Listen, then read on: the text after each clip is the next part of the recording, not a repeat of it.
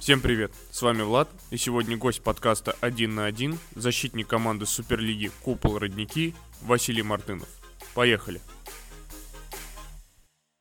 Вася, привет. Привет, Влад. Ты у меня первый игрок из Суперлиги, кто у меня участвует в подкасте. Скажи, как вообще дела проходят э, в Суперлиге сейчас? Э, я имею в виду, как э, вас отпустили, как вообще завершился чемпионат с этой всей пандемией коронавируса? Ну, произошло все очень быстро, внезапно с этим коронавирусом. То есть, получается, мы ждали заседания Совета РФБ, угу. чтобы они приняли решение о том, чтобы распустить команды. Получается, сыграли последнюю игру, игру с Сургутом в апреле, если я не ошибаюсь, даже в конце марта. Угу. И две недели сидели и ждали результата заседания. То есть команды не, не распустили вас, вы еще сидели в городах, да, как бы своих? Да, еще сидели, сидели, ждали, может, продолжится как, каким-нибудь форматом. Там каждый, каждый тренера высказывали свои мнения на этом заседании, как, как лучше закончить турнир, угу. может, продолжить играть, может, что в итоге решили, что на этом все закончится наш сезон. Хорошо, я понял. А объявили ли чемпионат эм, чемпиона чемпионата Суперлиги? Или оставили все как есть, и об этом нет никакой информации? Я, я честно говоря, даже не знаю, но я смотрел новости, так и, так и не понял. Основной информации я не видел, что там объявлен чемпион, там вот медали присваиваются. Поэтому вроде как места не определяли в Суперлиге 1. Значит, э, нет проигравших. Ну, да. Хорошо, от плохого, от неприятного перейдем к твоему началу.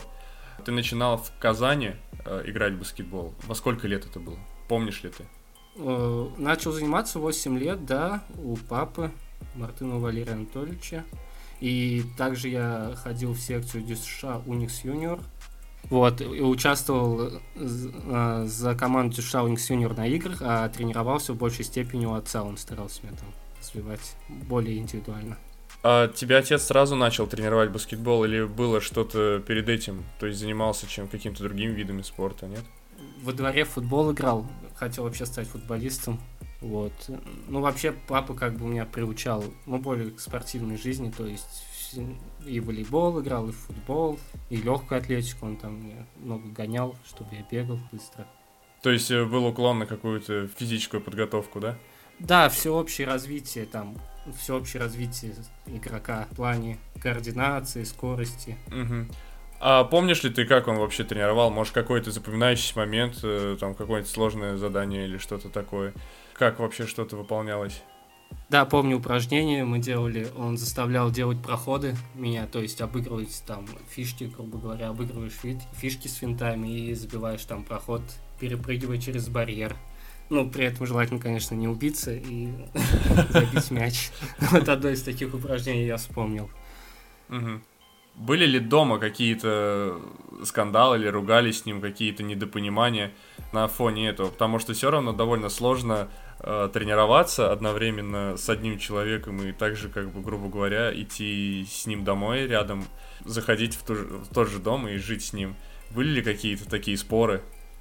Да, споры были частые, потому что на самом деле это очень актуальная проблема, когда тренер, сын, очень часто появляются недопонимания, какие-то разногласия, потому что тренер, ну, папа хочет тебе все равно дать лучшего и старается тебя как-то посильнее гонять.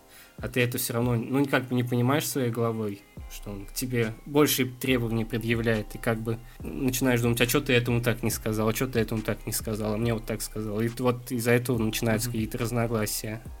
Сейчас я уже, конечно, это понимаю, что хотел как можно лучше, чтобы я добился большего успеха. А была ли цель играть профессионально у твоего отца? О чем тебе вообще отец говорил именно, что он готовил тебя в профессионалы или к чему была вся эта подготовка? У, у моего отца была четкая цель. Он всегда хотел, чтобы я пробился на высокий уровень и очень хорошо играл, поэтому он как бы и говорил, вот смотри, вот играет, ты ничем не хуже, то есть, ну, всегда как бы пытался мне вбить в голову, что я ничем не хуже там игроков высокого уровня, то есть они ничем не лучше меня, и я смогу все добиться, он как бы у него была четкая цель. Хорошо, тебе получилось уйти на, на высокий уровень, э, потому что в 13 лет э, ты попал уже в Химки. Как это случилось? Как это получилось? После чего тебя заметили или это как-то другим путем вышло? Ну, заметили, вот как раз ездили в Москву на финал России с командой Дюшауникс Юниор. Вот, и там, получается, ну, проходили соревнования, и на эти mm-hmm. игры приходил комиссаров Михаил Васильевич Схимок, тренер, и на какой-то игре, видимо, заметил мои навыки и решил пригласить в дальнейшем в Химки. А как это произошло? Я имею в виду, комиссаров, он созвонился, связался как-то с твоим отцом и как-то пригласил на просмотр, я так понимаю? Он, он связался с главным тренером, мой папа был не главным тренером, он просто приезжал как тренер по ОФП. Ага. Вот, а он связался с главным тренером, тот как бы сказал, да. Ну, поговорил с моим отцом и решили, да, что можем приехать на просмотр, попробовать мои силы, почему бы и нет. Помнишь ли ты вообще, как этот проходил просмотр? Я просто, например, я помню свой просмотр, абсолютно практически могу там по часам расписать, как это все было, самый первый день. Помню, что играли 5 на 5 между собой. Вначале там размялись с каким-то дриблингом обычным, бег спиной, лицом вперед, видимо, смотрели наши способности координационные. Вот потом по поиграли и побросали. Вроде было так. И ты остался там сразу? Нет, не остался. Потом мы с папой уехали, и получается, ездил потом на сборы летом в июле. Большие сборы там были у Химок, там собирались все команды, кроме основной первой. А потом уже с сентября месяца уже приехал в училище Олимпийского резерва, как начался учебный год, пошел там в школу, ну, остался там жить и тренироваться. Угу. Ты затронул тему школы, очень актуальная сейчас для молодых игроков. Можешь вкратце рассказать, как это вообще происходило, как э, тренировались, как вы учились? Ну, со школы было все не очень хорошо, потому что очень много времени уходило на тренировки. И получалось, что первые два урока всегда мы их пропускали, какими бы они ни были. Потом шли на оставшиеся уроки, приходили на обед, и потом опять тренировка. Была утренняя тренировка, она начиналась у нас в 7.45 до 9.30, потом мы к 10.30 шли в школу, оставшиеся уроки и уже вечерняя тренировка, и даже времени на, на уроки и сил не оставалось. Потому что еще параллельно можно было после второй тренировки идти мячик бросать. Я как раз к этому и иду. Э, и как раз этот вопрос ты и затронул. Работал ли ты индивидуально? И если работал, то как, э, как умудрялся такое грубое слово засовывать э, свои дополнительные тренировки в этот плотный график. Как так получалось? На самом деле, очень время я проводил в зале, помню. У меня еще особо не было кроссовок, но мне там выдали кроссовки. Я вот как сейчас помню, что они у меня не успевали просыхать. Я после второй тренировки шел опять в зал, благо тогда еще зал разрешали им пользоваться в свободное время. И работал в основном первое время работал над броском именно над техникой броска. Там был тренер тогда, на тот момент. С ним очень много времени проводил. Он и снимал на камеру, как бы смотрел мою технику броска, корректировал. И на самом деле это ну, очень помогло в дальнейшем. Хорошо. В Химках у тебя получилось успешно э, вот этот этап, то есть до дюбла у тебя было все в порядке, у тебя не было серьезных травм, ты много играл и так далее. Также в последнем сезоне в Дюбле, в Химках, э, тебя позвали в Jordan Brand Classic. Я думаю, что ты помнишь все это. Да, да, помню, конечно. Jordan Brand Classic, э, я, я коротко расскажу. Jordan Brand Classic — это кемп, собственно, устраивает сам Майкл Джордан и собирает лучших игроков в нашем случае и в Европе, в принципе, потом в Азии, в мире. Э, собирает игроков лучших в Америке. Также потом они далее объединяются уже, и далее там происходит общий кемп. И вернемся к твоему рассказу. Как ты узнал, что тебя выбрали в Джордан Бренд? Так, узнал это я от спортивного директора первой команды. Позвал меня тогда в офис клуба и сказал, вот тут пришло на тебя приглашение в Jordan Brand Classic. Что почувствовал тогда? Или ты еще не знал тогда, что это такое? Я тогда даже как бы, ну, не осознавал как бы всю суть этого лагеря. Не знал даже, что ожидать. Угу. Просто обрадовался, что поеду в Лондон.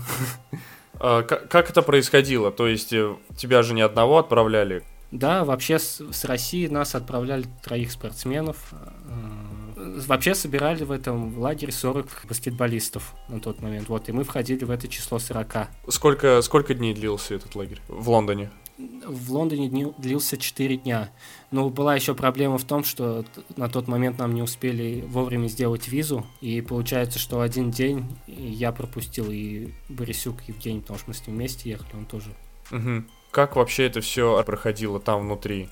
Организация, конечно, была на высшем уровне. Нас, мы прилетели, нас сразу встретил водитель на машине, довез до отеля. Нас позвали в отдельную, ну, как сказать, комнату, там сняли наши размеры, посмотрели рост, вес, размер ноги спросили, сразу выдали экипировки, угу. две сумки и отправили в номер отдыхать.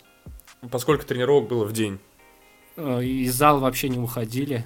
То есть получалось по 4 тренировки где-то в день, 3-4 тренировки. То есть первая тренировка, потом шли перекусить, посмотреть какие-нибудь видео баскетбольные там. Обычно Майкла Джордана его игру тренера рассказывали, показывали, объясняли. Был ли кто-нибудь из э, известных тренеров, помнишь?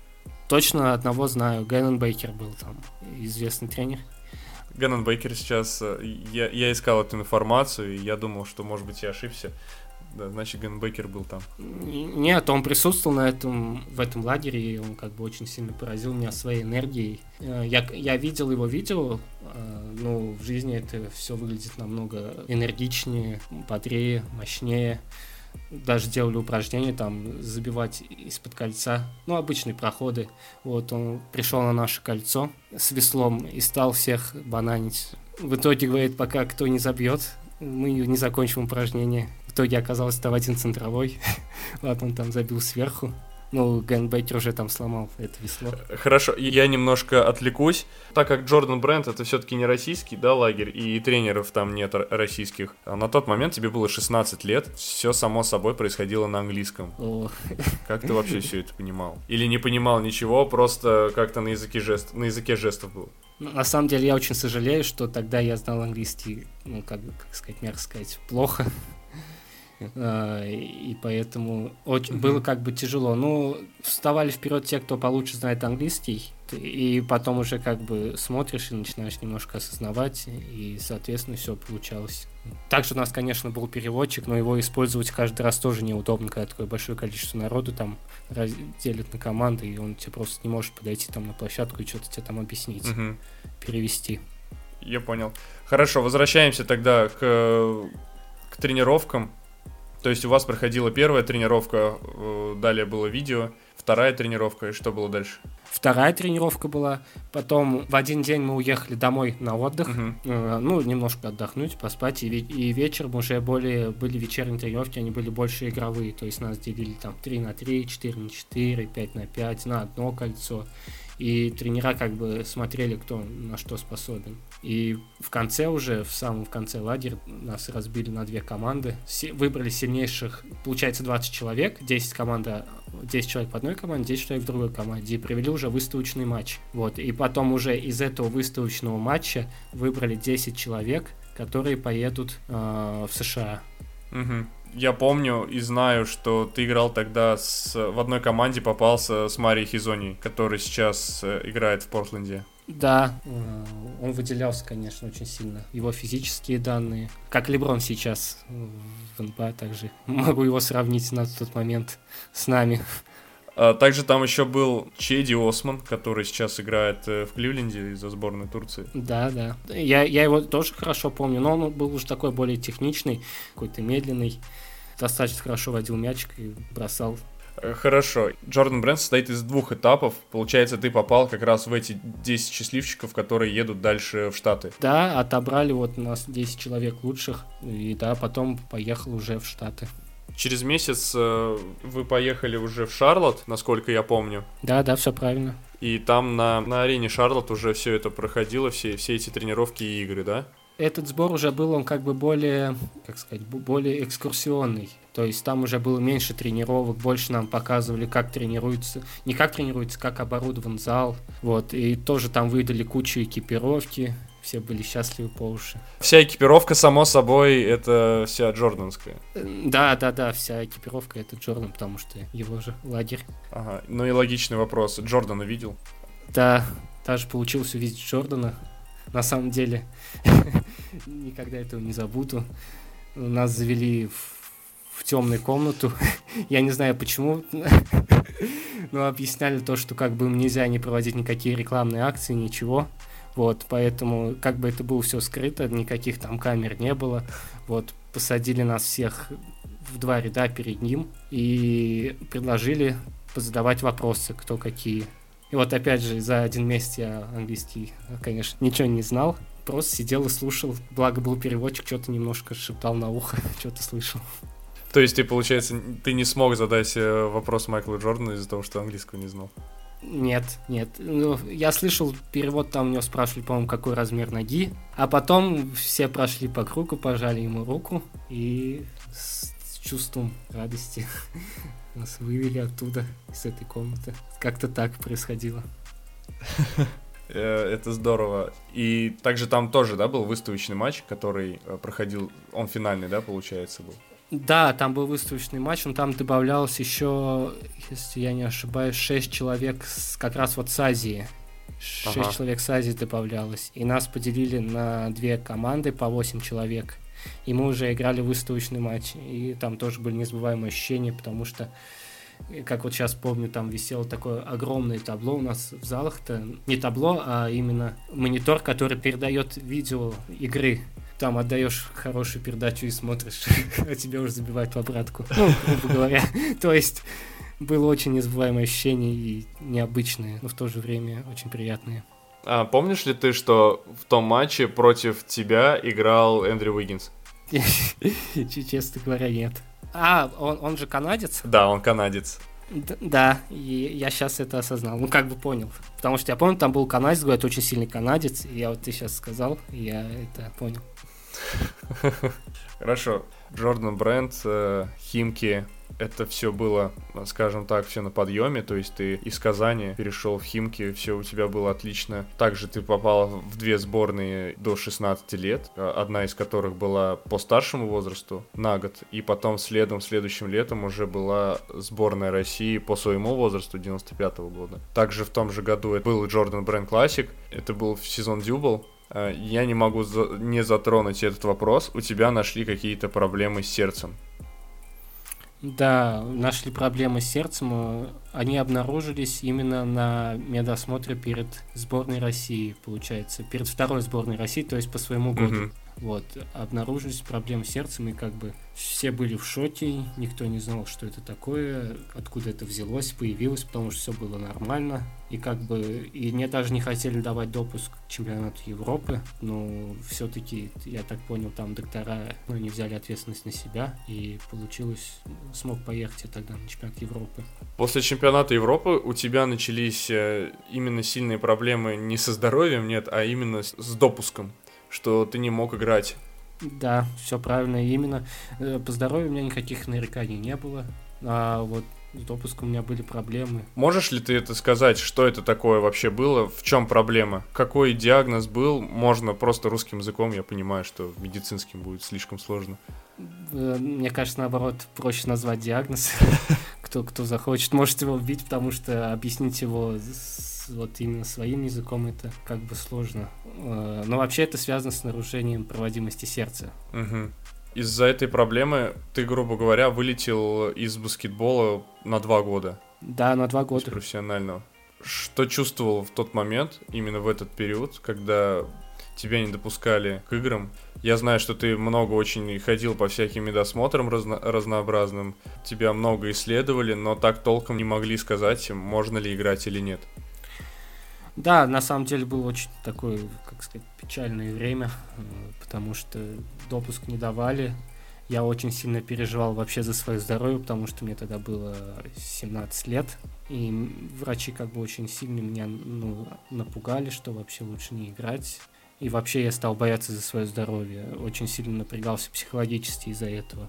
Поэтому даже немножко отпали мысли о баскетболе, а именно переживал, что, не дай бог, сейчас со мной что-то случится. Поэтому как бы это время очень, очень неприятно.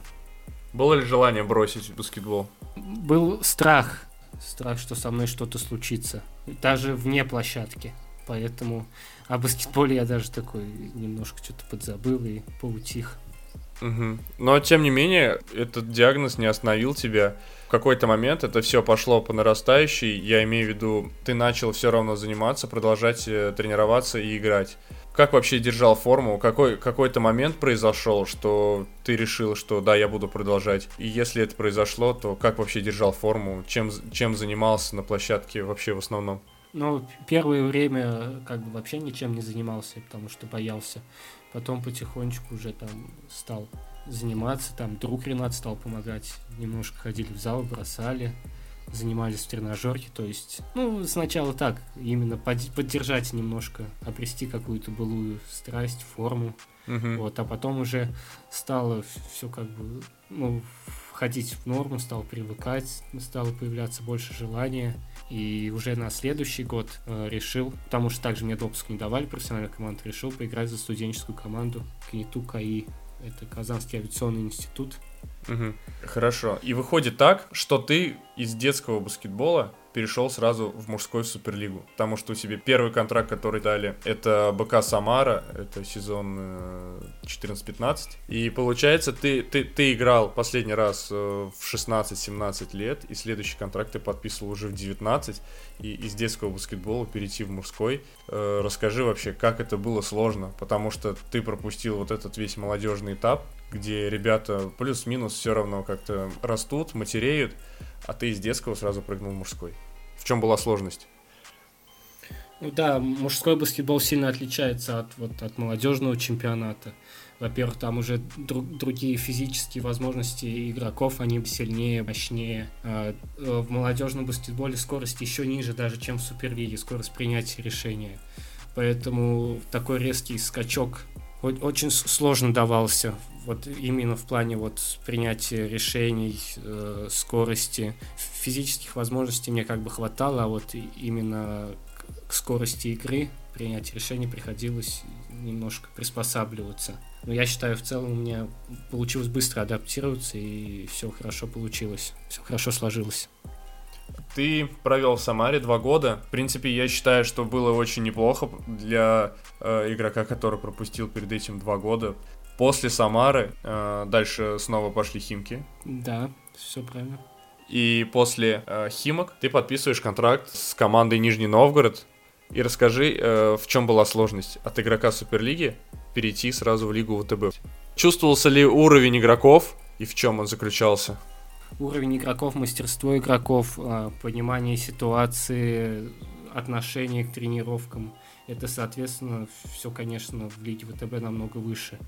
И все-таки стоит учесть тот момент, то, что я попал к тренеру Зорну Лукичу, он очень-очень требовательный. Вот, и от каждого игрока он требует максимум, вне зависимости от того, иностранец, там, американец, там, русский. У него нет никаких там поблажек ни для кого. Поэтому в этом плане было очень сложно работать с ним. Но в то же время это приносит большой прогресс. Большая школа баскетбола. Угу. Затронул тему Зорна Лукича если посмотреть на хронологию Нижнего Новгорода, часто бывает, что игроки заходят в команду и потом посреди сезона уходят. И, скорее всего, как правило, вылезают новости, что они просто не сработались с Зораном. А, ты провел целый сезон в Нижнем Новгороде. Как думаешь, за счет чего это получилось? Почему, почему к тебе не было никаких вопросов, и ты отработал весь сезон без нареканий? Ну, за счет того, что Зорн очень любит игроков, которые выкладываются на максимум старательных трудяг. В этом плане, даже если я что-то, может быть, и не понимал, ну, то есть всегда старался все сделать на максимум. И ни, никаких там проблем с дисциплиной и того у меня не было никогда. Uh-huh. И я думаю, что это как бы подкупило. Но и в то же время старт сезона у меня был очень хороший. Я тогда хорошо начинал играть, потому что у нас как раз отправили, вот что ты говорил про текучку игроков, отправили американца, защитника из команды, и нас осталось с Ваней Стрибковым на тот момент два защитника. Вот, и у меня получалось очень много игрового времени. Угу. Но в то же время я оправдывал это игровое время, не просто так. Не за красивые глаза, да? Да, да. И старт сезона поэтому был очень-очень впечатляющий на тот момент. Да, и после Нижнего Новгорода у тебя путь прокладывается Спартак Приморье, Владивосток, Новосибирск и Купол Родники. Это команды Суперлиги, э, Суперлиги 1. И если взять твою биографию, то в Химках в самый первый этап ты работал с тренером Златаном Прешчем, тренер югославский, Нижний Новгород, э, Зоран Лукич. Спартак, там был тоже югославский тренер Милош Павичевич. И сейчас ты играешь в Жевске в купол, купол родники, тренер Милош Павичевич, тот же самый. Да, да, все правильно. Опять же, ты рассказал про Зорана Лукича, но есть ли какие-то отличия у сербских тренеров в подходе и в каких-то требованиях, или, в принципе, плюс-минус все югославские тренеры, они похожи? Отличия, безусловно, есть. Во-первых, Зоран Лукич больше все-таки требует игры защитного плана, то есть у него все равно на первом месте, как бы, мне кажется, находится защита. Угу. Ну, в нападении, конечно, тоже нужно принимать правильное решение, но все-таки акцент делается на защиту, а у Милоша Павичевича наоборот. У него идет акцент больше на нападение. Угу. Тоже нельзя сказать, что вот защита ему там не интересна. Но он как бы команду всегда строит от игры в нападение. Не там, там самая бросающая трехочковая команда в Суперлиге и забивающие больше всех трехочковых. Я думаю, это основное отличие у них.